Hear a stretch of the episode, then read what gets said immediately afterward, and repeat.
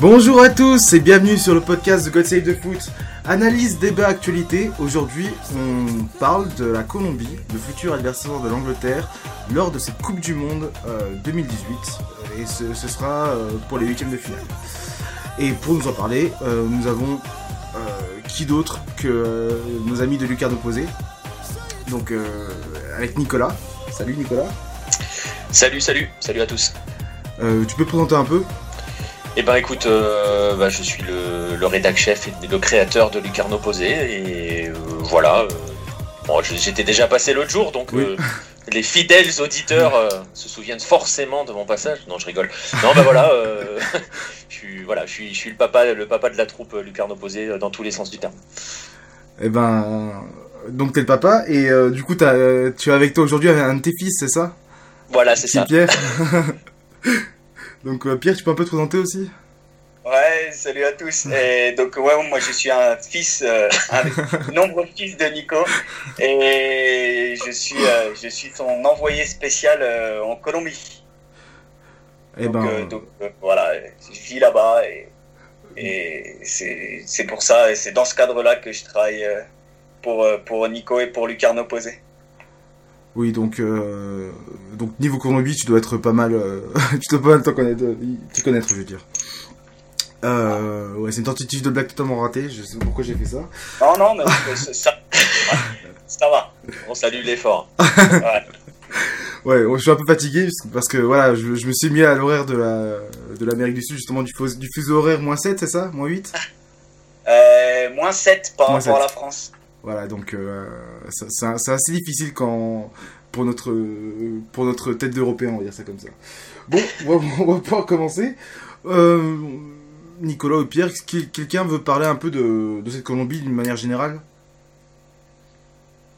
Et ouais, bah écoute, euh, la Colombie là. ça c'est Pierre, voilà. Ouais. C'est pour les auditeurs. Sa, sa, deuxième Coupe du Monde consécutive. Hein. Ils avaient raté ils avaient raté 2002, 2006, 2010. Donc, euh, donc ils enchaînent là euh, sur 2018. Euh, ils sont avec le même sélectionneur qu'il y a 4 ans, hein, qui est José Peckerman, qui est arrivé, qui avait, avait sauvé un peu le navire, qui était mal embarqué pour les, les de la Coupe du Monde au Brésil. Donc, donc voilà, de manière générale, vous connaissez hein, tous les, joueurs importants de la sélection, hein, que ce soit James ou, euh, Falcao, hein, euh, ou même euh, dans une moindre mesure Ospina qui joue en, Angleterre, ou Davinson Sanchez qui est en train de, de devenir petit à petit un, pion essentiel de, de la défense. Donc voilà, je ne sais pas si Nico, tu as des choses à rajouter de manière générale sur, sur la Colombie? Non, mais c'est ça sur la sélection. Euh, voilà, ça a bien souligné le, travail de Peckerman hein, depuis qu'il est arrivé. Euh, Pierre l'a dit, hein, c'est leur deuxième consécutive après une absence de trois. Euh, dans l'histoire, c'est assez rare hein, parce que la Colombie n'a pas une grande histoire entre guillemets en termes de participation aux Coupes du Monde. Il y avait eu celle de 62, après il y en a eu trois dans les années 90 et c'est tout. Donc à l'échelle de l'histoire de la Coupe du Monde, ce n'est pas les insulter que de dire que par rapport à l'Amérique du Sud, c'est un petit pays euh, historiquement parlant euh, en Coupe du Monde. Donc ce que fait Peckerman d'enchaîner deux, deux Coupes du Monde consécutives, c'est pas négligeable. Et ce que fait Peckerman va encore plus loin, puisqu'il a fait quart de finale en 2014 et que là, bah, il est déjà en huitième de finale. Donc euh, c'est déjà un gros taf qui a été fait par, par le sélectionneur argentin de la Colombie. D'ailleurs, est-ce que vous pouvez, me parler un peu du sélectionneur justement de Peckerman, ce qu'il a fait avant d'être sélectionneur? Et bah, en fait, il a travaillé euh, avant d'être sélectionneur de la Colombie. Oui. Bah, il était, il était sélectionneur de l'Argentine hein, en 2006. Euh, et avant, il s'est, en fait, il est arrivé euh, dans les années 90. Il a repris les équipes de jeunes euh, en, en, Argentine au moment où c'était compliqué pour le pays. Nico, arrête-moi si je dis des bêtises, mais en, dans les années 90, l'Argentine était, était bah, un peu très un peu mal vu, quoi, voire même très mal vu. Euh, sur l'échelle continentale, et notamment c'est les équipes de jeunes qui avaient des comportements un peu, un peu, un peu moyens, on va dire, en, sur et en, dehors du terrain. Et, et, donc Peckerman, il est arrivé et il a mis un, il a mis un coup de vis et, et il a un peu remis les, les, les choses à l'endroit et il a, il a gagné. Il a gagné avec les équipes de jeunes argentines. Et puis après, voilà, il est passé chez les, chez les grands. Et puis, et puis voilà, il a fait quart de finale de la Coupe du Monde quand même en 2006 avec, euh, avec l'Argentine. Mm. Ah, il faut, faut, savoir qu'il a un passeport colombien, Peckerman. Hein. Il a joué en Colombie et, euh, et une de ses filles est née en Colombie. Donc il, a, il, a, il est, il est colombo-argentin. Ouais, ouais, et puis après, pour reprendre euh, ce que disait Pierre sur, sur son passage en Argentine, euh, c'est lui qui a reconstruit complètement l'Argentine, hein, il faut dire les choses. comme disait Pierre avant, c'était un peu, il y a eu une période où c'était un petit peu le chaos chez les jeunes. En fait, ce qui est intéressant, c'est que on va presque dire la même chose. Il a pris l'Argentine au moment où il fallait tout reconstruire, un peu comme il faudrait que quelqu'un reprenne l'Argentine maintenant. c'est un autre débat, mais voilà, en gros, où ils en étaient en Argentine, il n'y avait plus rien, il y avait tout à reprendre. C'était la période post-Maradona chez Léa, donc euh, tu vois, c'était la fin de Maradona. Et lui a repris les, a repris les gamins. Je pense qu'il arrive, euh, il doit arriver au milieu des années 90, il doit arriver en 93 ou 94 chez les, chez les U20, notamment. Et voilà, il leur fait gagner trois titres de champion du monde.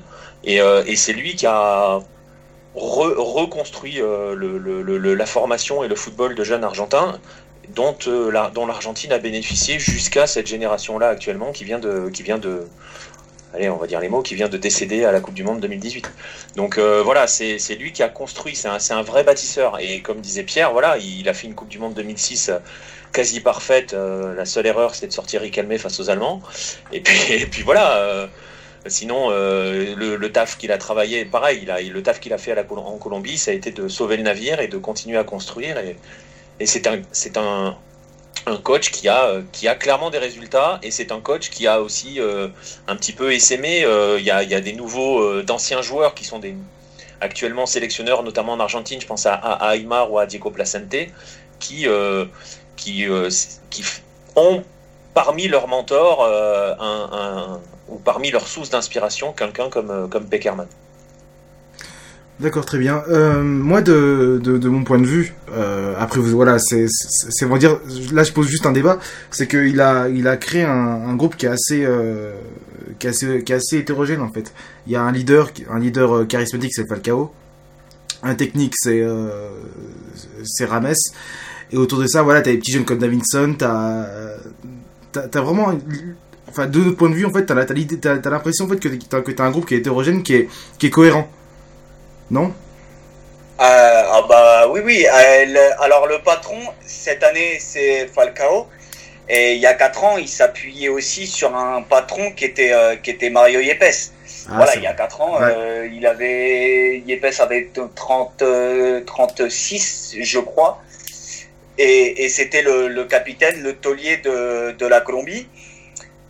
Donc cette année c'est Falcao. Il y en a un autre hein, qui est taulier qu'on qu'on connaît pas forcément, euh, enfin qu'on connaît un peu en France puisqu'il a joué, il a joué à Valenciennes, c'est Carlos Sanchez qui est le, véritable taulier. D'ailleurs, c'est lui qui a pris, euh, qui a pris le, brassard en fin de match euh, contre contre le Sénégal.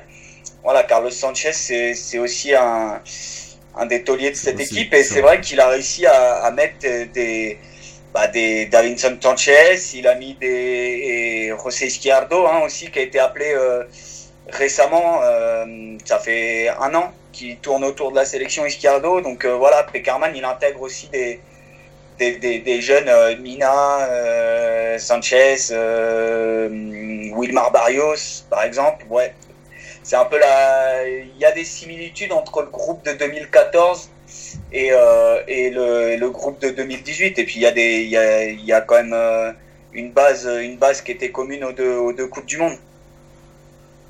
Ok, Nicolas, t'as un truc à ajouter?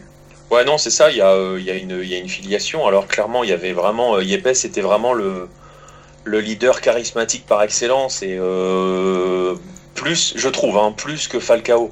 Euh, parce que Yepes c'était aussi voilà c'était c'était une autre une autre dimension en 2014 c'était d'ailleurs une des limites qu'on avait posées à l'Argentine de 2018 en lui disant qu'il n'y avait pas de vrai grand patron à la Yepes bon on s'aperçoit que ça n'a pas l'air de trop perturber le groupe mais comme disait Pierre il y a il y a quand même pas mal de gars qui étaient déjà là en 2014. Hein. Euh, des mecs comme Ospina, Sanchez, James, Quadrado, Quintero, qui c'est que j'oublie, je dois en oublier.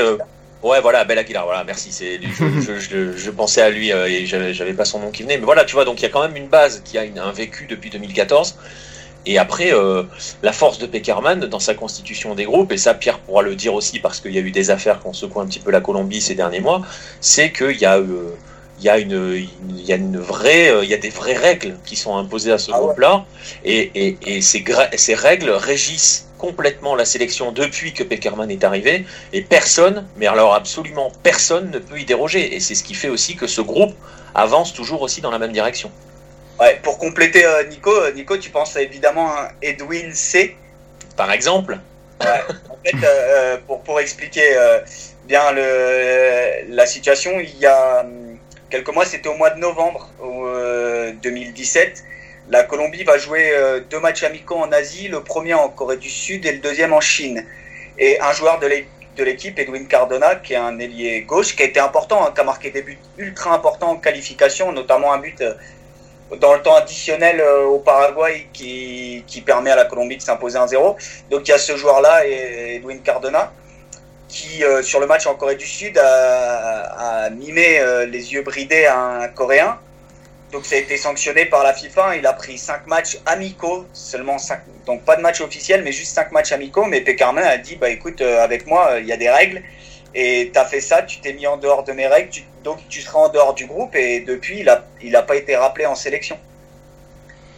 Voilà, c'est Peckerman, les règles, c'est les règles. Quoi. Il, a, il, a, il, impose, il impose sa loi et il y a un cadre très, très strict à respecter, alors sûr et surtout en dehors du terrain. Et donc ce genre d'écart est, sanctionné cash. dans ce cas, c'est vrai que oui, c'est vrai que c'est assez logique quand, quand, quand tu as des gestes de ce genre, tu dois, tu dois forcément sévir. Euh, on va parler un peu aussi du, euh, du, style de jeu de la Colombie. Euh, Nicolas ou Pierre, comment vous, vous décriveriez cette Colombie en fait? Bah, Elle est technique. dans, quand tu sais que par exemple bah, ton leader technique c'est James, et bon, bah, tu, tu, tu, peux déjà te dire que bon, ça va jouer au ballon, quoi. L'idée, c'est pas, c'est pas du, c'est pas de faire du, du kick and rush. Et euh, donc, Peckerman, il est sur, sur ces logiques-là. Bah, il aime bien euh, avoir le ballon, construire. Euh, euh il aime bien avoir euh, des, joueurs, euh, des joueurs très techniques dans son équipe.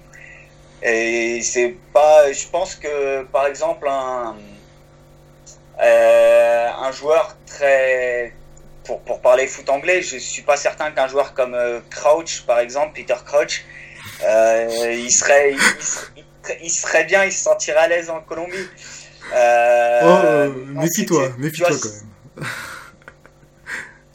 non, vas-y, continue.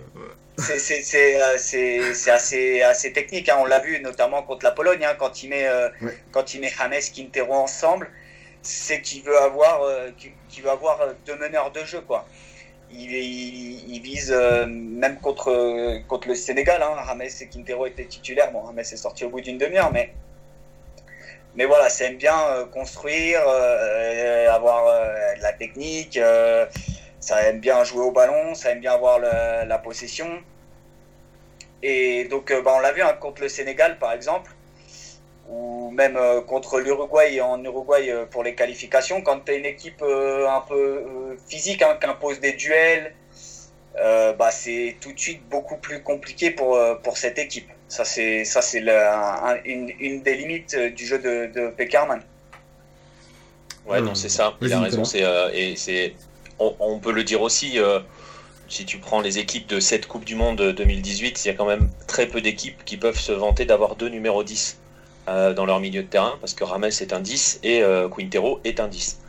Et, euh, et Peckerman met deux 10. Donc il a deux vrais meneurs de jeu dans son équipe et ça fonctionne vachement bien. À côté d'eux, il y a une mobilette qui s'appelle Quadrado et un buteur qui s'appelle Falcao. Et c'est des équipes je veux dire, il suffit, les, gens qui ont l'habitude un petit peu de suivre les Coupes du Monde, j'ai presque envie de leur dire, souvenez-vous de la Coupe du Monde 2006 avec l'Argentine, c'était un jeu incroyable.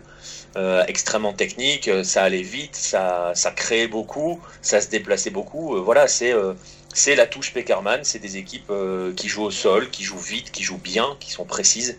Euh, et, la Colombie est dans cette, euh, voilà, dans cette filiation-là. Donc euh, c'est une équipe très très joueuse. Et comme disait Pierre, sa limite, on aura l'occasion peut-être d'en parler un peu après sur les points faibles, sa limite c'est c'est quand elle tombe sur quelque chose qui est, qui est extrêmement physique, qui va imposer un vrai duel physique. Et elle a, à l'image du match face au Sénégal, qui a été très très compliqué. Oui. Oh que oui. de toute façon, on va en parler de, de, ce match, euh, enfin de ces matchs d'une manière générale dans, en phase de groupe. Euh, parce qu'on va là d'abord on va, on va, on va on va déjà parler un peu de, des éliminatoires. Désolé, là on fait un, on fait un bond en arrière de, quelques mois. Et euh, Nicolas ou Pierre, quelqu'un va un peu un peu me raconter le parcours de cette équipe de Colombie en éliminatoire de l'Amérique du Sud? Euh, bah, en fait, j'ai une stat. Euh, la Colombie a fini quatrième du groupe euh, de la zone CONMEBOL. Donc les trois équipes devant, devant elle, il y avait donc le Brésil et l'Argentine et l'Uruguay. Et contre ces équipes-là, la Colombie, donc sur les, six matchs, hein, et la Colombie a pris deux points sur les 18 possibles. Elle prend un point à la maison contre l'Uruguay et un point à la maison contre le Brésil. Sinon, c'est défaite en Uruguay, défaite au Brésil et défaite les deux matchs contre l'Argentine. Donc, euh, donc elle, s'est qualifiée parce que parce qu'elle a réussi à faire le job contre bah, contre contre l'Équateur, contre la Bolivie, contre le Venezuela, contre le, le Paraguay et, elle n'a pas perdu contre le Chili. Elle fait deux fois match 1-1 à Santiago et 0-0 à Barranquilla. Donc, euh, donc le parcours, en fait, il a été beaucoup plus compliqué sur 2018 que sur 2014. On a vu une Colombie euh, bah, qui, a, été euh, complètement à côté de ses pompes sur, sur certains matchs, hein, en Uruguay, au Brésil, en Argentine, par exemple, et où c'était c'était c'était euh, à, la, rue complet. Et, euh, et elle s'est elle s'est qualifiée euh, d'ailleurs un peu pas à l'arrache, mais mais elle s'est qualifiée parce que parce qu'elle a réussi à faire à relever la tête sur le dernier match et elle arrive à arracher un match nul au Pérou et dans une fin de match où, où les deux équipes ont un peu ont, bah, on va dire on va lever le, on lever le se sont mises d'accord. se sont mises d'accord. Il faut le dire elles se sont mises d'accord. Il y a eu euh, il y a eu les vidéos des échanges entre Falcao et et, Guerrero euh, avec le banc de touche qui informe euh, le banc de touche colombien qui informe les joueurs colombiens que pendant ce temps-là le Chili et bah c'est mort pour le Chili et que donc en gros le match nul arrange arrange Colombie et Pérou et donc l'info va passer transiter jusqu'au capitaine qui va en discuter avec Guerrero et la fin de match, c'est ce qu'a fait le Japon face à, face à la Pologne. Donc, euh, c'est euh, aucune agression possible. Après, euh, la Colombie a bien géré les, autres. Elle a réussi à se faire peur parce qu'elle a raté quelques matchs qu'elle n'aurait pas dû rater. Je pense le match face au Paraguay à domicile qu'elle trouve le moyen de perdre alors qu'il peut lui assurer la qualification avant la dernière journée. Mais et, elle a passé et elle a passé quand même, si j'ai bonne mémoire, elle a passé quand même la, plus de la moitié des éliminatoires dans le top 5. Donc voilà, elle a réussi à se faire peur, mais euh, disons que si elle n'avait pas été qualifiée, ça aurait été quand même assez, euh, assez sévère pour elle, quoi. Ouais, et sur le, pour le match contre le Paraguay, en fait, c'est euh, surtout le, scénario, quoi. T'as Falcao qui ouvre le score à, à 20 minutes de la fin, et, en fait, la Colombie se prend deux buts. bah, ça doit être de mémoire, c'est genre 89 et 91e minute dans un match où, où de mémoire, c'est Fabra, ouais. Fabra qui vendange un, un, 3 contre 1 euh, dans le camp adverse et sur la contre-attaque, tu, tu, tu, prends le but. Et puis Ospina avait, été, euh, avait fait deux, deux boulettes euh, qui avaient coûté très très cher ce jour-là. Donc c'est sur ce match-là, ouais, la Colombie avait été qualifiée. Et en fait, elle, elle s'est fait, elle s'est mise un peu toute seule dans, bah, dans la difficulté et, a réussi à se faire peur. Donc, euh, donc c'est ce que dit Nico. C'est vrai qu'elle a, elle a, régulièrement été dans le top 5, mais son jeu a été nettement moins flamboyant que par rapport à la, au qualif 2014 euh, et puis, et puis elle a pris elle a pris des vrais cartons. Là elle a pris des vrais cartons en qualif. Elle prend 3-0 en Argentine 3-0 en Uruguay. Donc, euh, donc euh, ça, c'est aussi une vérité qu'on ne peut pas cacher. Euh, mais là, en fait, si j'ai bien compris, c'est un peu le syndrome de Marseille, non? C'est ça? De l'OM L'OM qui ah, le Marseille Ouais. Ouais, je te ouais c'est un peu, un peu ça. ouais, ouais, sauf qu'ils ont quand même gagné en France, et ça, on en, parlera. Ils ont réussi à gagner en France ouais. en amical au mois de mars, et ça, ça peut, je pense, euh, ça, ça, peut avoir une incidence. Ouais, c'est probablement même le match qui a changé un petit peu cette Colombie, hein, le match amical face à la France. Parce que euh, il, lui a, il, lui a, donné, il lui a donné un capital euh, confiance qu'elle avait. Je vais, on va pas dire qu'elle l'avait perdu, parce que quand tu te qualifies dans cette zone-là et que tu laisses le Chili derrière toi, voilà, le double champion de la zone euh, est derrière toi, tu te dis, bon, voilà, tu peux être quand même assez satisfait de tes qualifs, même si, euh, comme dit Pierre, le contenu n'était pas forcément extrêmement flamboyant. Mais le match, le match face au bleu, euh, le match amical de la Colombie face au bleu a changé pas mal de choses dans les têtes, j'ai l'impression. Et, et tu vois, sur cette Coupe du Monde, très honnêtement, le match qu'elle fait face à la Pologne, je pense que Pierre, me, je suis pas, pense pas que, on en a déjà plus ou moins parlé, mais euh, c'est probablement le meilleur match de la Colombie depuis. Euh, je, ne suis même pas capable de donner une date. Même en éliminatoire, elle n'a pas été aussi forte que, face à la Pologne. peut-être le huitième de finale il y a 4 ans face à l'Uruguay. Peut-être. Ouais, voilà, tu vois, c'est. voilà. une éternité, une éternité euh, football. Ouais, en termes de footballistique, c'est vrai que c'est une éternité. Bah, très bien, maintenant on va parler un peu de, de, cette phase de groupe à la Coupe de, de la Coupe du Monde où euh, l'Uruguay, euh, l'Uruguay, pardon, la Colombie a réussi à, a réussi à s'extirper de ce groupe malgré un, départ qui n'a pas été, euh, comment je peux dire ça, euh, ah, favorable, hein, voilà. Avec... Ah non, des départs pourris, il n'y a pas d'autre mot. Tu, tu, tu, t'enchaînes trois, au bout de 3 minutes, boulette de Davinson Sanchez, penalty, carton rouge pour Carlos Sanchez et 1-0 pour le Japon, c'est pourri. C'est, oui, c'est démarrer de 100 mètres et marcher sur tes lacets. Enfin, c'est pas, si, si, tu veux, c'était pas un peu pour atténuer euh, mes, propos que je disais ça. oui, c'est vrai que voilà, mais euh, d'ailleurs, on pourra, parler un peu de, ce carton rouge. Moi, je, personnellement, j'aurais, peut-être pas mis carton rouge, mais ça, c'est, euh, c'est un autre débat. Bah après. Après, c'est c'est pas l'équivalent de la main de Suarez face au Ghana parce que euh, Suarez est sur la ligne, mais c'est le même esprit. Hein, donc, euh, il le vole pas son rouge. Hein, franchement, il ne ah, le vole pas. par contre, euh, par contre, avoir ce geste-là à la troisième minute, c'est confondant de stupidité. Il n'y a pas d'autre mot. C'est on est à la troisième minute du match. Au pire, le Japon ouvre le score, mais c'est pas grave. C'est pas grave. Surtout que surtout qu'en plus, on le voit que derrière même en infériorité numérique, la Colombie a quand même trouvé le moyen de poser des soucis au Japon. Donc euh, tu peux pas flinguer ton équipe d'entrée de match, euh, d'entrée de Coupe du Monde même. on sait à quel point, on sait à quel point le premier match, il peut, il peut te mettre dans une panade euh, assez, euh, assez grande quoi. Et non non, ce que fait, ce rouge à la troisième minute, il est pas volé, il est Enfin, t'as pas le droit. On parlait tout à l'heure des, des, cadres qui restent dans la sélection. C'est un cadre en plus, quoi. Mm. Ouais, ouais. C'est et je en fait, c'est pas, c'est pas stupide. Faut, je pense que c'est juste un réflexe. Il voit la balle, et il essaye de, je sais pas, je pense qu'il essaye de la, de la sortir avec le pec, il voit qu'il est, euh, il est trop court et ça lui touche le bras. Euh. D'ailleurs, enfin, en Colombie, il y a personne qui, un, n'a critiqué le carton rouge de, ah de Carlos Sanchez. Hein. il y a, pour tout le monde, le rouge est pas volé, il est logique, euh, etc. Et il y a personne qui a été critiqué Carlos Sanchez en disant c'est complètement abruti, il avait, il devait pas faire ça, c'est un cadre, etc. Euh, on est plus dans le cadre d'un réflexe. Euh, le mec, je pense qu'au moment où il fait ça, il n'est pas à se dire on est au bout de 3 minutes de jeu. Quoi. Je pense qu'il voit la balle, il se dit je protège mon camp et, bon, bah, boum, voilà. Ça fait péno, carton rouge. Mais euh, j'utiliserais plus le mot mauvais réflexe que, que, complètement stupide. Ah, ça, c'est mon côté coach sévère, ça. Moi, je suis coach, je, pardonne pas ça. Je suis pire que Peckerman. Euh, coach Ouais.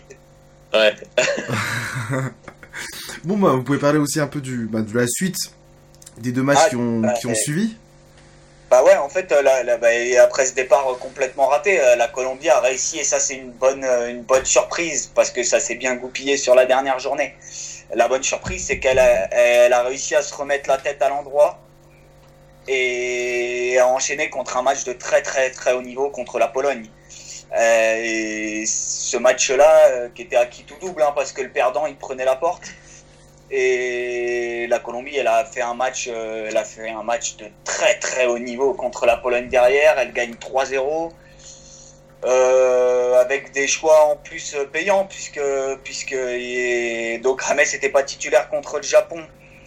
Il est rentré avec euh, avec Quintero sur le, deuxième match. Ils font ils font un match un match de, de dingos. James est à deux passes décisives, Quintero en a une et, et il avait changé sa défense centrale. il a mis Yerimina qui est le défenseur du Barça euh, titulaire contre la Pologne et puis bah boum, c'est lui qui ouvre le score euh, euh, juste avant la pause. sur une merveille de but, hein. dans la construction, une ah merveille. Ah ouais, ouais, Ah, le, le, centre de, de James, c'est c'est ah, une vraie galette. Hein. Ça, les, ça lui arrive quasiment. Bon, déjà, Mina n'a pas besoin de, beaucoup sauter. Hein. Il dépasse le, mètre 90, il est même plus 95 et elle lui arrive bim sur la tête et, ouais même en deuxième mi-temps la, Colombie a déroulé hein. ce but là euh, a vraiment lancé la Coupe du Monde euh, et du coup euh, du coup ils se sont mis ils sont mis à l'endroit et ils ont ils ont déroulé contre la Pologne contre le Sénégal ça a été un peu plus tendu on l'a dit parce que parce qu'il y a eu un défi physique qui a été imposé qu'ils ont été dans la difficulté en première période euh, et, ils, sont, ils sont sortis, ils ont relevé la tête. Et ça s'est un peu équilibré en, deuxième période. Et, ils ont réussi à faire la différence. Ils ont profité de, des largesses euh, sénégalaises. Hein. Ils, ont, ils, ont puni, euh, puni la passivité défensive sur un corner. Encore Mina, qui est le meilleur buteur de, de la Colombie sur ce mondial pour l'instant. Et et du coup, ils ont terminé un peu, euh, un peu pas miraculeusement, mais ça s'est bien goupillé avec, euh, avec la victoire polonaise. Donc, ils terminent, euh, ils terminent premier du groupe. Ce qui est, ce qui est plutôt bien, hein. c'est les seuls à avoir terminé premier de leur groupe après avoir perdu le premier match dans ce mondial. Nicolas, tu veux, rien rajouter par rapport à ça? Bah écoute, non, je veux vraiment insister sur le sur le sur l'aspect sur l'aspect mental parce que bah, on le voit, hein, le premier match le premier match qui souvent conditionne tout euh, a été quand même assez violent dans le sens où voilà il y a cette histoire de penalty carton rouge. Euh, ils reviennent, ils arrivent à égaliser quand même avec ce, joli petit coup franc euh, plein de vis de Quintero, mais ils perdent le match finalement. Donc tu vois ça fait quand même une accumulation de choses qui pourraient leur faire plonger la tête. Et derrière ils livrent un match d'une solidité incroyable face à la Pologne. Et vraiment, hein, moi c'est comme ça que je le vois. Il y a vraiment c'est l'héritage de, cette victoire et de cette remontada face à la France. Et tu sens que cette équipe-là, il n'y a pas grand-chose qui l'a fait douter. Et euh, tu vois, même Rames qui sort euh, le match face au Sénégal, il a été compliqué euh, dans, le, dans le jeu, parce que le Sénégal a posé énormément de problèmes. Il y a Rames qui se blesse. Enfin, tu vois, c'est beaucoup d'éléments contraires hein, qui pourraient faire plonger rapidement une sélection qui peut être en proie au doute. La Colombie ne, ne, semble pas vraiment douter. Donc il faut il faut aussi, euh, voilà, c'est une équipe qui est sûre de ses forces, je trouve, et euh, qui peut être plus intéressante que, enfin, ou plus ambitieuse. Je sais, ils ne sont pas très ambitieux dans leur discours. Forcément. Après, tu vas me dire, hein, c'est du, du discours, mhm. mais qui a des raisons de pouvoir être ambitieuse. Et le fait de l'avoir finir première, euh, j'ai envie de te dire, nous, on l'attendait à la, à la première place de ce groupe-là. Eh ben, est-ce que, est-ce que le meilleur moyen d'avoir un discours ambitieux de fanfaronner, est-ce que ce serait pas une victoire sur l'Angleterre? Non, mais je pense même pas parce que la, Colombie, elle est, elle est, Nicolas l'a dit, hein, elle est pas, elle est pas en position de fanfaronner, elle est pas en position de la ramener. La Colombie, footballistiquement, et ça représente pas grand chose. Hein, ça représente, euh, euh, du coup là, c'est sa sixième participation à la Coupe du Monde. Son meilleur résultat, c'est quart de finale il y a quatre ans. Euh, dans l'histoire des Copa América, elle a gagné, elle en a gagné une seule qui était en 2001 à la maison, et encore le Brésil et l'Argentine, ils avaient envoyé une équipe. ils avaient envoyé une équipe, ils avaient ils avaient fait le tour des bars, ils avaient pris les moins bourrés du coin et, ils avaient envoyé ça en Colombie. non, la, la Colombie, elle, elle, elle ne peut, je pense qu'elle ne peut tout simplement pas fanfaronner. C'est pas l'Argentine, c'est pas le Brésil, c'est pas la France. Et elle, est pas aujourd'hui, euh, elle est pas en position d'arriver et de se dire euh, bon bah voilà bonjour, je m'appelle la Colombie et je vais gagner la Coupe du Monde. C'est ça, ça n'aurait aucun intérêt et je pense que ça bah, il n'y a personne dans la tête. Euh, je pense que il n'y a pas un Colombien aujourd'hui qui s'imagine soulever le trophée le 15 juillet à Moscou, quoi. Donc il n'y a aucune raison de fanfaronner, même si la, on, ça se goupille bien mardi et que la, la Colombie élimine, élimine l'Angleterre. Et eh ben, je pense qu'il n'y aura pas grand monde pour dire bon bah ça y est, on est favori à la Coupe du Monde. C'est pas vrai. Hmm. Donc euh, ce, discours-là en Colombie, il n'existe pas. Il n'y a aucune raison qu'il existe. et puis c'est pas le, et puis c'est pas la, comment dirais-je, c'est pas la spécialité de Peckerman non plus, hein. ni, de ce, ni de ce groupe. Hein. De toute façon, c'est des joueurs, euh, c'est des joueurs extrêmement humbles. Euh, après. cette, cette sélection-là, voilà, ne, ne, se voit pas plus belle qu'elle n'est. Je pense qu'elle est très consciente de ce qu'elle vaut.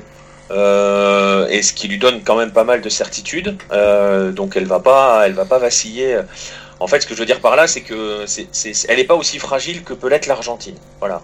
Si on doit faire un parallèle, et pourtant historiquement parlant, euh, footballistiquement parlant, en termes de, Coupe du Monde, Pierre l'a dit, on l'a dit aussi au départ, il n'y a pas photo entre la Colombie et l'Argentine sur le papier. Sauf que la Colombie n'est pas fragile dans sa tête, même si elle a des joueurs jeunes.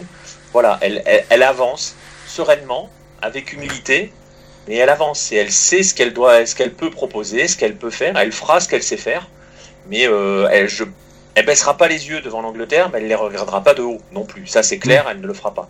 Mais elle ne baissera certainement pas les yeux. Et Carlos Sanchez l'a dit, hein, pour pour euh, pour compléter, il l'a dit en alors euh, bon, ça va ça va sûrement vous faire rire, hein, mais mais voilà, aujourd'hui, euh, Carlos Sanchez a dit, euh, a dit en conférence de presse, en gros, je cite, hein, ils sont favoris parce que parce qu'ils ont inventé le football et euh, et, et, et, qu'ils ont qu'ils ont des grands joueurs qui jouent dans des grands clubs. Et voilà, en gros, ce qu'il a dit, ce qu'il a dit aujourd'hui. Ils sont favoris parce qu'ils ont inventé le football. Ça m'a, ah, ça. si c'était que ça, ouais l'Angleterre gagnerait chaque, chaque, fois la Coupe du Monde. Hein. Ah, mais euh, non, non, pour euh, sérieusement, euh, voilà, pour la, pour le, ce groupe-là, personne ne se dit bon bah voilà, on est plus fort que l'Angleterre et on est favori. Non, non. Mm. Je pense que Carlos Sanchez est très sincère quand il dit ils sont favoris. Et il dit c'est pas de la com. Je pense qu'il le, il le pense, il le pense vraiment. Très bien, ben, on a fait une petite... Euh, comme ça, on, va sans, transition parler de, cette, confrontation que qu'on va avoir mardi euh, entre l'Angleterre et la, Colombie. Euh, on va pas faire de pronos, mais comment vous, vous voyez cette rencontre en termes de, de tactique mise en place par la Colombie, de style de jeu, de manière dont la Colombie va produire du football? Euh, bah, tactiquement, je pense qu'il va garder son 4-2-3-1. Mmh. Euh, il y a une interrogation autour de James. Et donc euh, là, la fédération colombienne a communiqué. Hein. donc il a, en gros, il a un œdème en bas du mollet. Mmh. Et, donc l'œdème, bah, soit il est résorbé mardi et il peut jouer, soit il est pas, pas résorbé et il peut pas jouer. C'est aussi simple que ça. Parce que même des infiltrations, ce serait, bah, non, le DEM se résorberait pas, donc il y aurait le même problème euh, euh, sur, le, sur le match suivant ou sur même la saison suivante. pourquoi pas? Donc, euh, à mon avis, Peckerman gardera son 4-2-3-1. Donc, soit il jouera avec Rames Quintero hein, si les deux sont aptes. Si Rames n'est pas apte, donc ce sera Quintero en 10 et à gauche, bah, à gauche, point, point d'interrogation puisque, puisque soit il mettra euh, Muriel, comme il l'a fait contre le Sénégal quand James est sorti, et soit il fera rentrer quelqu'un que bah, vous connaissez bien en Angleterre, puisqu'il joue à Brighton, Ah, c'est c'est José Izquierdo, qui est un vrai spécialiste, un vrai, un vrai lié gauche et qui a, qui a la particularité de rentrer sur son pied droit. Et, donc, il, donc il jouerait, il peut, il peut jouer à, ce poste-là et sans jouer avec des numéros 10, mais du coup, ce serait pas un ailier de débordement euh, centre, mais plutôt un quelqu'un qui va, qui va essayer de, rentrer pour, euh, bah, pour faire un peu monter son latéral, qui sera, euh, qui sera Morica. Hein. Je pense que le reste de l'équipe, il va pas toucher. Hein. Il, va, il va garder. Euh, il va garder ce qu'il a, ce qui, a bien tourné depuis, euh, depuis le match contre la Pologne, hein, à savoir Carlos Sanchez, Matteo Solive au milieu et Falcao devant, Quadrado à droite, et puis sa défense, hein, euh, Mina Sanchez avec euh, Santiago Arias, Juan Molca et, Ospina dans la cage.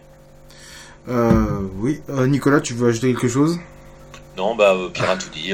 voilà, la seule interrogation, ce sera à gauche, Rames ou pas Rames? Sinon, on va avoir l'équipe l'équipe habituelle qui fonctionne parfaitement. et voilà.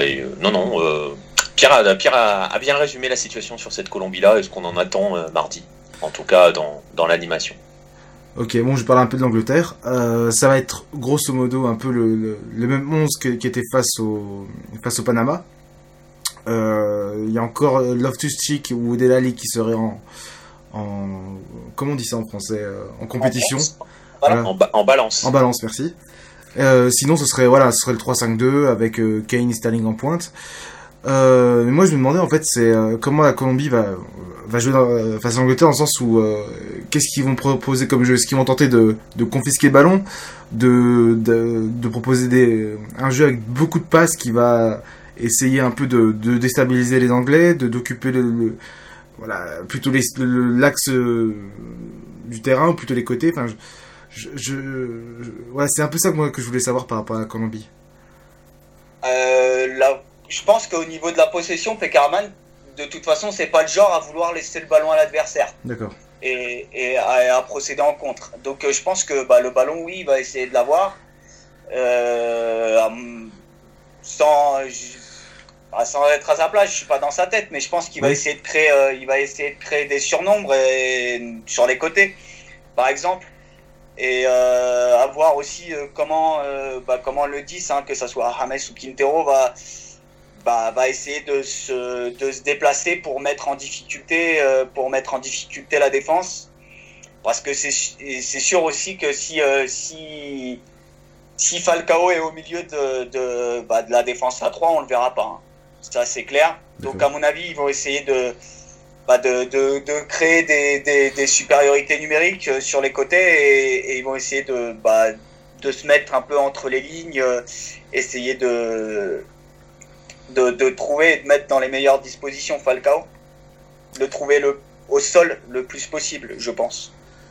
Ouais, et puis dans ce rôle-là, euh, pour jouer entre les lignes, euh, il faut dire aussi les choses, c'est que la Colombie joue pas à 11, elle joue à 12 à la Uribe qui, euh, voilà, qui abat un travail de malade, que ce soit pour gratter des ballons, mais aussi dans sa capacité justement à, à apporter le surnombre dont parle Pierre. Euh, cette équipe-là aime bien apporter des surnombres dans certaines zones.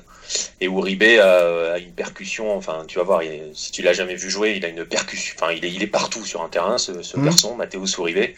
Et donc lui va être va être aussi important dans ce dans, dans ce rôle-là, dans ce dans ce jeu de, de, surnombre. Euh, après, comme l'a dit Pierre, c'est pas franchement une équipe qui euh, de toute façon, je pense qu'elle sait pas faire non plus, euh, qui peut se permettre de laisser le ballon à l'adversaire, attendre et jouer trois contre. Elle sait pas faire, elle aime pas faire ça. Donc, et puis, et puis, on en revient à ce qu'on disait tout à l'heure. Si on a un Rames, c'est une équipe qui joue avec deux meneurs de jeu. Donc, quand tu as deux meneurs de jeu dans une équipe, c'est que t'aimes avoir le ballon et jouer au ballon. Donc, et je pense qu'ils ont moyen de poser des, des, problèmes aux Anglais sur les côtés, mmh. parce que autant, enfin moi, j'ai moi j'ai vu le match des Anglais face à Panama, face à Panama, ouais, et Bon, ok, il y a 6 à 1, blablabla, bla, mais j'ai pas été forcément euh, complètement soulevé par l'Angleterre. Ah euh, j'ai trouvé qu'il y avait pas mal de faiblesses sur certains, sur certains ah aspects, et notamment sur les côtés. Ah oui, je suis totalement d'accord avec toi. Euh... Et juste, juste, pardon, juste pour présenter Matteo Solive, parce qu'il est inconnu en Europe. Euh, Matteo Solive, c'est un, un relayeur, hein, c'est un 8. Euh, et là, il joue dans un club mexicain, un, petit club mexicain. Hein, Arrête ça, oh. non, il joue juste dans le plus grand club mexicain, qui est l'América, qui est là où il y a Jérémy Ménez, et il joue à l'Atlético Nacional. Avant, et c'est vraiment un 8 euh, qui est.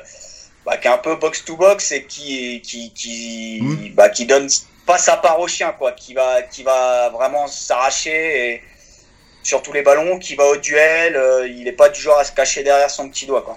Et qui avance toujours.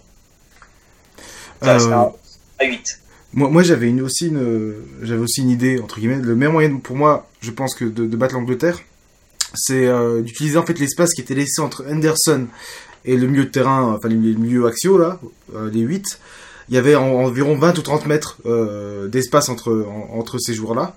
Et je pense que vraiment un, Rames ou un ou, l'autre créateur, j'ai oublié son nom, je suis désolé. Quintero. Quintero, merci. Euh, se, positionne là, l'Angleterre ah n'a bah, aucune chance. Ouais, bah, ils, vont se, ils vont se régaler, c'est sûr. De toute façon, ils, et, et, on, les a vus, on les a vus le faire face à la Pologne. Euh, Quintero se promène hein, partout euh, dans, mm. entre les lignes au milieu de terrain. Il, se promène vraiment partout. Il est vraiment libre hein, dans ce 4-2-3-1. Euh, même Rames, s'il arrive à, changer un peu de côté. On l'a vu un coup à gauche, un peu un coup à droite, face surtout face à la Pologne. Euh, ces, joueurs-là aiment aller euh, se mettre entre les lignes, euh, bouger énormément. Et donc oui, sur ces aspects-là, ils vont faire, ils vont faire beaucoup de mal à l'Angleterre. Ils peuvent faire beaucoup de mal à l'Angleterre. On va pas dire ils vont, ils peuvent faire beaucoup de mal à l'Angleterre. Ils sont beaucoup plus mobiles et à jouer entre les lignes qu'un qu'un Quadrado qui lui, voilà quoi, il a la chaussure droite qui est pleine de craie parce qu'il longe la ligne et il fait que ça. Ah, c'est un ailier pur. Hein, c'est un ailier pur. Tandis que Quintero et Rames, eux, justement, ils vont, se, ils vont se régaler si on leur laisse des petits espaces entre les lignes. Et de toute façon, c'est leur jeu. Hein. Quintero euh, se promène partout. Euh, hmm. euh, c'est des électrons libres. Hein. C'est des vrais électrons libres. Et par exemple, contre le Sénégal, Quintero, il, est allé, il est allé gratter et aller chercher des ballons. Et au niveau, au niveau de, bah, de ses milieux, Carlos Sanchez, Mateo Soule, au niveau de ses, ses milieux défensifs, et récupérer et relayeur vraiment euh, pour euh, bah, justement pour poser le jeu parce que parce qu'il était il était tout simplement bloqué hein, par euh, par les, les, les Sénégalais qui ont, qui, ont, imposé un gros pressing, qui ont essayé au maximum et qui ont réussi à isoler Falcao. Donc donc pour toucher un peu la balle et pour pour organiser ça et notamment après la pause, bah, il s'est mis il mis vraiment au niveau de ses milieux et pour pour toucher un peu le ballon et pour organiser le truc et et je pense que bah, contre l'Angleterre, surtout si tu as, si as un espace là, il va, il va, il va, ça va être la même chose. Ça va, ça va, ouais, ça va être la, euh, le, ce qu'ils vont, qu'ils vont rechercher, soit l'un, soit l'autre, de, de, hmm. se mettre là et d'organiser le jeu. Oui, c'est vrai. Euh, il y a aussi un autre duel que j'attends personnellement. Enfin, pas, pas personnellement, mais je, il y a encore un article du Daily Mail qui est sorti ce matin. Euh, c'est ça va être le duel Sanchez contre Kane, qui sont euh, coéquipiers ah bah, en sélection. Et encore ce matin, Sanchez disait en gros que ils se sont parlé assez assez succès, enfin de manière succincte, succincte pardon, par WhatsApp avec Kane parce que en gros les, joueurs de, en gros, de Tottenham en fait se, se, congratulent entre eux quand il y, a, il y a des buts ou des bons matchs euh, d'un ou d'un ou d'un autre coéquipier. Et il a ensuite dit voilà, euh, si je dois arrêter Kane, il n'y aura aucun problème et je vais arrêter quoi. et euh, ouais, je pense que Davinson Sanchez, faut surtout que j'espère que là, la fin de la phase de poule va le va le, va le remettre à l'endroit parce que pour l'instant il fait il fait il fait pas une bonne Coupe du Monde. Hein. C'est lui qui a fait l'erreur contre le Japon qui a entraîné euh, le péno et contre le Sénégal il a fait une intervention euh, plus que limite, enfin même le limite hein, et qui un tacle parfait. Un tacle parfait ouais qui a quand même euh, au début l'arbitre avait sifflé péno puis s'est ravisé avec le, le VAR.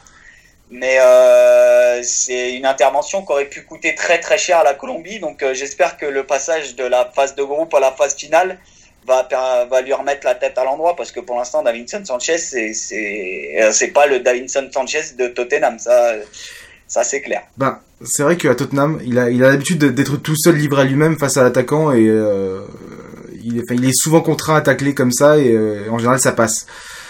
Et, Ouais, mais contre le Sénégal, c'est passé limite. Hein. Ouais, c'est passé limite, mais tu vois, sur, sur Sanchez, sur Davinson Sanchez, ben, on touche à ce qu'on disait tout à l'heure, c'est-à-dire qu'il y a 4 ans, en défense centrale, il y avait un, il y avait un patron quoi. Mm. Tu avais le gars qui te posait et euh, tu peux mettre euh, très franchement, tu peux mettre n'importe qui à côté de Mario Yepes, il va partir à la guerre avec Mario Yepes. Là, la défense centrale de, de, la Colombie est très talentueuse, il y a aucun souci. Mina Sanchez, c'est vraiment costaud, mais c'est jeune. Et, euh, ah, et, et, et, on n'est plus en train de parler d'un match de Ligue des Champions, d'un match de Première Ligue ou d'un match de, de, de Liga espagnole. On est en Coupe du Monde. Et donc il y a tout l'aspect psychologique, l'aspect charge émotionnelle et on sait, tous qu'au bout d'un moment, les équipes jeunes, elles peuvent, euh, enfin, des joueurs jeunes peuvent avoir du mal à gérer ça. Et sur ce qu'on voit sur le début de la compétition, euh, bah, on n'a pas vu le Davison Sanchez qu'on connaît. Et peut-être que justement, cette pression de la Coupe du Monde, ce que représente la Coupe du Monde et ce qu'est, enfin voilà, sur le terrain, l'intensité d'une Coupe du Monde font que euh, bah, pour l'instant, il n'est pas vraiment il n'a pas lancé sa compétition. Alors on va souhaiter pour la Colombie, enfin toi tu le souhaiteras pas pour, pour le match de mardi, mais, mais on, va, on va souhaiter que voilà, il, puisse enfin vraiment avancer et se mettre en mode euh, c'est bon. La Coupe du Monde, c'est bon, j'y suis, ça y est, maintenant on, y, on, peut, on peut y aller, quoi. on peut travailler.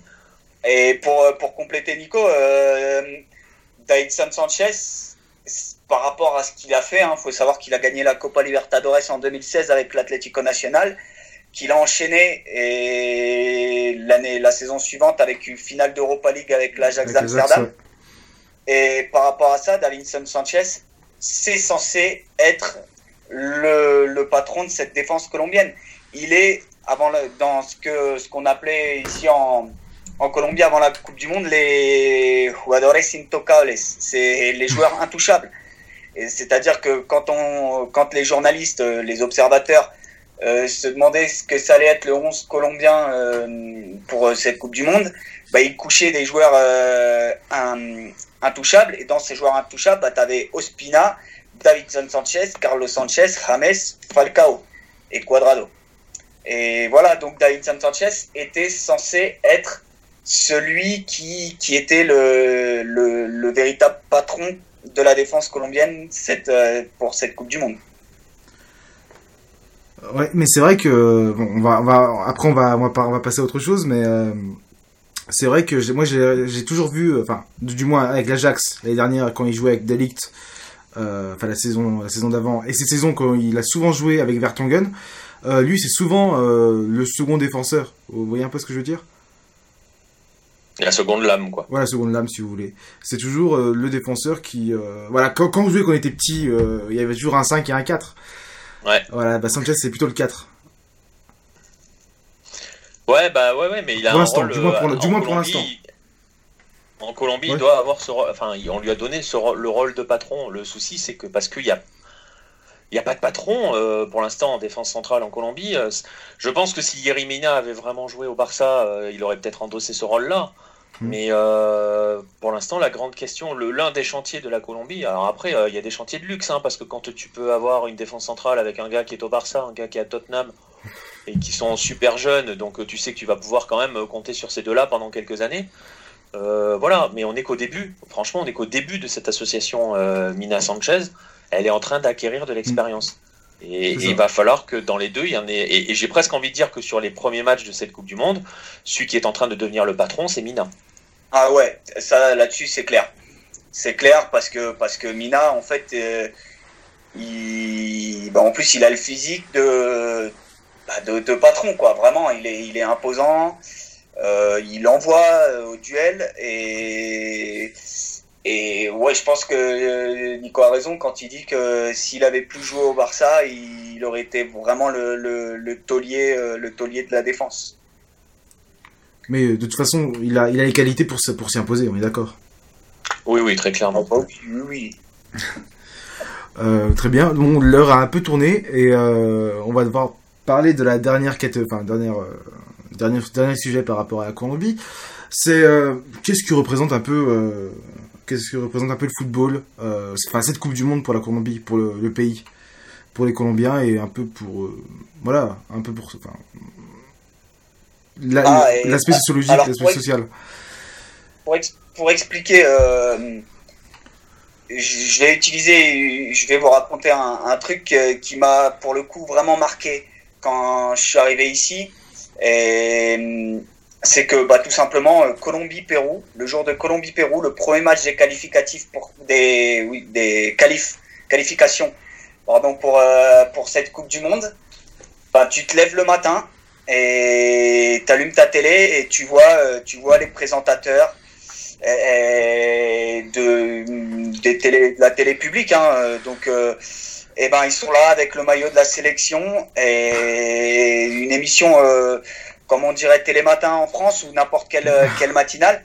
Eh ben, c'est avec le maillot de la sélection en disant voilà, on est avec notre sélection, direction Russie 2018, tous ensemble. Les mecs, à 9h du matin, ils sont en train de faire des duplex aux abords du stade Barranquilla, euh, où tu as déjà des petits groupes de supporters qui sont là à 9h du matin en train de, de, de, de, bah, de faire la fête avec les drapeaux, etc. La sélection colombienne, c'est vraiment quelque chose de très important ici. Les jours de match, eh ben, tu vois des maillots euh, rouges, jaunes, blancs, et, ou des maillots de la sélection, quoi. Et tu les vois, euh, c'est tout le monde, quoi et des, des, hommes, des femmes, des gamins, des personnes âgées, euh, de tout. Et c'est vraiment c'est quelque chose que j'ai pour, pour le coup j'avais jamais vu en France quoi. Et ça ça je me suis dit ah ouais ok là c'est là y a ça blague pas quoi c'est la sélection c'est pour les matchs qualif pour les, pour les éliminatoires. Et à part, c'est la Coupe du Monde, elle commence maintenant, quoi. Euh, je suis pas certain euh, qui est que ça qui, qui avait le même engouement pour euh, pour euh, c'était quoi le premier match qualificatif de l'Angleterre ou de la France pour la France? Ça devait être le déplacement en Biélorussie. Et pour l'Angleterre je sais pas mais je suis pas certain que ça soit le même engouement quoi. Non je pense pas non plus. Bah, c'est vrai que moi en France je vois mal William Lémergie par exemple à des matins euh, voilà, avec, son, avec équipe de France. C'est vraiment ça, quoi. T'imagines euh, Télématin ou t'imagines n'importe quelle euh, matinale hein, sur, sur je sais pas, sur les, les, les, les chaînes 24-24. J'ai du mal à imaginer les gens vraiment avec le maillot en disant allez, ok, c'est parti. Et la Coupe du Monde, voilà, le match contre l'Angleterre, il est à 13h, heure de Bogota. Ben, je pense qu'entre 13h mm. et 15h, à mardi, ça va pas être ça va pas être les deux heures les plus productives de la Colombie sur l'année 2018. Hein. Et les entreprises elles vont prévoir des elles vont prévoir des aménagements d'horaire comme c'est fait depuis euh, le début du mondial hein, pour le match contre le Japon. Euh, bah, les entreprises ont dit euh, ok bah, vous arrivez mais on regarde le match on regarde le match ensemble et après on bosse même chose hein, pour le match contre le Sénégal qui était, qui était en semaine à, 9h. Bah, les gens au travail se sont réunis et, et l'ont regardé ensemble. C'est la sélection, c'est la sélection. quoi. T'as pas cet engouement-là pour les clubs. Hein. Je vais pas je vais pas vendre la Colombie comme un grand pays de foot que y a sa vie, ça parle foot 24-24, que tous les stades sont remplis, etc. C'est pas le cas pour les clubs. Mais pour la sélection, c'est la sélection, quoi. C'est les, les, il faut voir, hein, il y a des, il y a, y a des, il quelques Colombiens en Russie. Et ouais, le match de la sélection, c'est tout le monde, tout le monde derrière, quoi. Tous les âges, toutes les générations, et c'est, ça, c'est hallucinant. Et avec le maillot. C'est ça qui est incroyable. C'est ça qui est incroyable. Et tu le vois là sur les images en Russie, et, euh, et quand tu fais des compètes où il y a des Colombiens, euh, c'est hallucinant. Ils ont tous, tous, tous le maillot. Il n'y en a pas un qui arrive avec un t-shirt blanc, tu vois. Euh, c'est pas, c'est pas possible. Ils ont le maillot. Ils ont tous le maillot. Et c'est pour ça que ça te donne ces images-là aussi dans les stades, parce que ça te donne une impression visuelle assez impressionnante. Euh, là, je pense que l'Angleterre va jouer à l'extérieur. En plus, on en avait déjà parlé tous les deux, mais vu le contexte politique entre la, Russie et l'Angleterre, mais il n'y avait même pas besoin de ça. Elle va jouer à l'extérieur. Regarde le match, regarde le match face à la Pologne. Euh, la Pologne était clairement à l'extérieur, alors que tu te dis, mais quand même. Et les Colombiens sont incroyables derrière la sélection. Il y a, peu d'équivalents euh, en termes de, de, public de sélection. Euh, il y a peu d'équivalents en Amérique du Sud. Ils arrivent toujours de manière incroyable. Ils remplissent toutes les villes dans lesquelles leur sélection joue. Et ouais, comme dit Pierre, il y a un engouement un engouement derrière la sélection assez phénoménal. Et, nous, tu vois, par exemple en France, on est sur un débat de, savoir est-ce que les commentateurs doivent être ou non chauvins quand ils commentent l'équipe de France. La question ne se pose même pas en Colombie. Euh, j'encourage tous les auditeurs à écouter, euh, à aller sur YouTube et à, mettre, je sais pas, n'importe quel match de la Colombie en mettant euh, Gol Caracol pour, pour l'audio début. C'est hallucinant. Ah ah c'est c'est hallucinant. Enfin, ce qui un but en VO de la de la sélection colombienne sur Caracol, c'est un truc de fou. Et, pour te donner l'engouement, un dernier point, moi je me souviens avoir fait la Copa América au Chili en tribune de presse et tout. pour vous pour donner une idée, euh, dans les cabines commentateurs, il y a, les Colombiens en réservaient, euh, en réservaient 3 ou 4. Et ils étaient ah, partout, partout, partout, partout. Ah, ouais, Et je parle de journalistes. Ah oui, oui, en Russie, c'est pareil. Les journalistes, le nombre de journalistes qui sont en Russie, c'est impressionnant. Hein. et c'est et les, toutes les chaînes hein, principales. Euh, et alors, tu as cité Caracol, hein, Gold Caracol qui est euh, une chaîne publique, euh, l'autre chaîne publique RCN c'est pareil. Euh, Winsport qui est euh, la chaîne qui diffuse la Liga Dila, le, le, championnat colombien, c'est pareil, ils ont envoyé, enfin c'est 10 journalistes à chaque fois qui, qui, ont fait le déplacement, c'est hallucinant. Ah ouais. Ouais, ouais, avec des donc ils réservent des cabines. Moi, je sais que la Copa América au Chili, j'ai fait euh, j'ai fait plusieurs matchs de la Colombie, dont notamment euh, bah, par exemple le Colombie-Brésil. Il y avait quasiment il y avait très peu de journalistes brésiliens dans les tribunes, en tribune de presse et dans les cabines commentateurs, c'était essentiellement les Colombiens qui étaient là. Et ils sont donc en cabine commentateur, ils sont dans la tribune de presse, donc pour la presse écrite ou, ou, ou, radio, un petit peu parce que certaines radios n'étaient pas dans les, dans les cabines, mais ils sont aussi autour des stades avec des envoyés spéciaux, euh, dans les tribunes, ils sont partout. C'est un truc incroyable, je te jure, c'est un truc incroyable.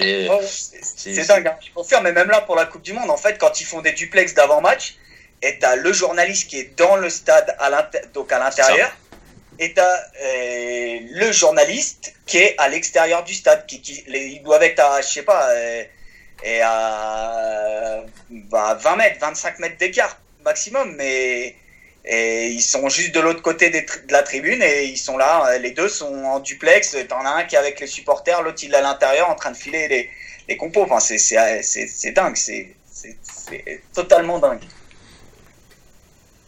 Bon bah ouais, très bien, ouais, c'est. Euh, Nicolas, tu veux pas rebondir? Désolé, là, je suis un peu. Non, euh, non, non, non, mais c'est ça, mais euh, voilà, c'est c'est un c'est pas un cas unique dans le terme passion démesurée pour mm. le foot, mais mais voilà, la sélection colombienne, c'est c'est un objet un objet de culte absolu et c'est bah c'est le, le truc qui unit vraiment véritablement la Colombie euh, derrière, enfin voilà, c'est le, trait d'union de toute la Colombie. La sélection colombienne, c'est euh, au-dessus de tout, c'est au-dessus des clubs, euh, au-dessus de tout. Donc c'est vraiment, c'est aussi pour ça qu'il faut se préparer. mais bon, les gens qui ont vu les matchs de Coupe du Monde et qui ont vu les matchs de la Colombie l'ont vu sur les premiers matchs. moi, comme je dis généralement en m'amusant, si vous n'êtes pas prêt, mouillez-vous un petit peu la nuque avant le match parce que question ambiance, ça va piquer. Ah oui, ça quand on n'est pas habitué, c'est ça fait tout drôle. Bah, l'hymne national, euh, par exemple, euh, en Colombie, mm. tu, tu l'entends dans le stade. Euh, mm, en Russie, je veux dire l'hymne national colombien, tu, tu l'entends, euh, entends le bruit, ça fait un. Enfin, c'est. T'as l'impression d'être. Tu fermes les yeux, t'es es à Barranquilla, quoi, vraiment. Non, non, c'est mais les hymnes, les, les, hymnes nationaux, ils sont souvent très chantés en Amérique du Sud, mais il y en a quelques-uns qui sont vraiment très impressionnants. Et très franchement, pour moi, pour en avoir vécu quelques-uns, euh, le, top 2, c'est vraiment Colombie-Chili. Hein. Euh, ces hymnes-là, euh, quand ils commencent à te les envoyer dans le stade, voilà, ça, tu t'en remets, tu t'en remets pas. Concrètement, tu t'en remets pas. Donc, et quand tu es joueur adverse, tu, tu, tu, es en train de découvrir un avant-goût de l'enfer. En fait, tu te dis, ça, va, ça, va, ça va être compliqué. Je vois. donc voilà, la sélection, c'est quelque chose. Euh, très bien, désolé, j'étais un peu embêté parce que je pensais à Pierce Morgan euh, en Russie, mais euh, voilà.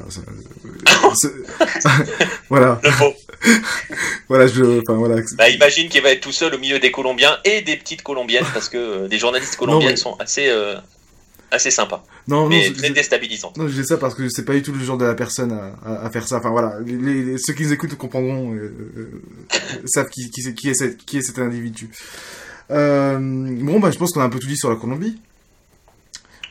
Non, je bah, pense. A priori, ah, sinon, ah, historiquement, euh, la Colombie, euh, la Colombie et l'Angleterre bah, se sont affrontés une fois en Coupe du Monde. Hein. C'était en 98.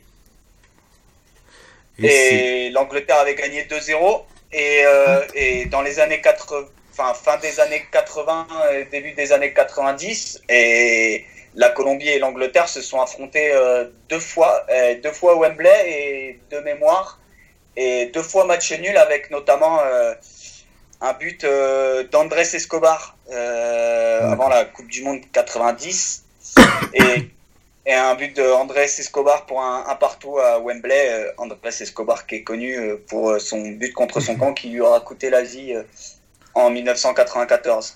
Hmm. Donc voilà, historiquement, l'Angleterre et la Colombie se sont déjà affrontés. Et c'est face aux Anglais qui Guita a fait le coup du scorpion. Exactement. Ah oui, c'est vrai, c'est vrai. Sur le, sur le deuxième match amical à Wembley. On va juste espérer qu'Ospina n'essaye pas. Ah. bon, je pense qu'il est un peu trop petit pour faire ça déjà, non? Ah, mais je pense que. Ah oui, non, mais voilà, Ospina. Ah non, non, je pense qu'il est surtout voilà. pas capable. Quoi. Parce que Ikita, il tirait les coups francs, il était. Enfin, un balle au pied. Ikita, il avait. Techniquement, c'était un vrai bon gardien. David Ospina. Spina, il tente, il, finit à l'hosto et il y a but anglais. Hein. Ouais, euh, je voulais voir pour l'anecdote, mais en fait, euh, Gareth Southgate, donc qui a joué en, euh, qui a joué en, 90, enfin, qui a joué la Coupe du Monde 98 avec l'Angleterre, là, n'a pas joué euh, dans ce match. Voilà, c'est juste ça que je voulais vérifier. Du coup, il a pas joué face à la Colombie. Ça aurait été drôle d'ailleurs. Hein. Ouais, ça aurait été drôle. Et je me, j'ai vu, bah, j'ai revu les, il y a pas longtemps les buts du Angleterre-Colombie 98 hmm. à Lens, et Beckham met un coup franc et, ben un coup franc, euh, coup franc de Beckham quoi. Mmh, vraiment, vraiment propre. Voilà, genre Benit like Beckham et voilà. bon, ben merci beaucoup les amis. Euh, C'était euh, Lucas Opposé, père et fils. Ah, pas, le, pas le seul fils, un des fils. un, des, fils, voilà, pardon. Donc euh, le père. J'en ai, dans plusieurs pays, ma femme elle va kiffer. ça. Ah, c'est dans quelle chanson ça que le, mec dit en gros que j'ai une femme dans chaque ville ou un truc comme ça, je sais plus. Ouais, c'est ça. bon, ben voilà, donc le père c'est Nicolas. Merci à toi, Nicolas. Voilà. Merci bien. Donc allez suivre Lucas Posé, absolument. Et euh, acheter le, leur revue aussi. C'est très très important pour, euh, pour la vitalité du, euh, du, football en France.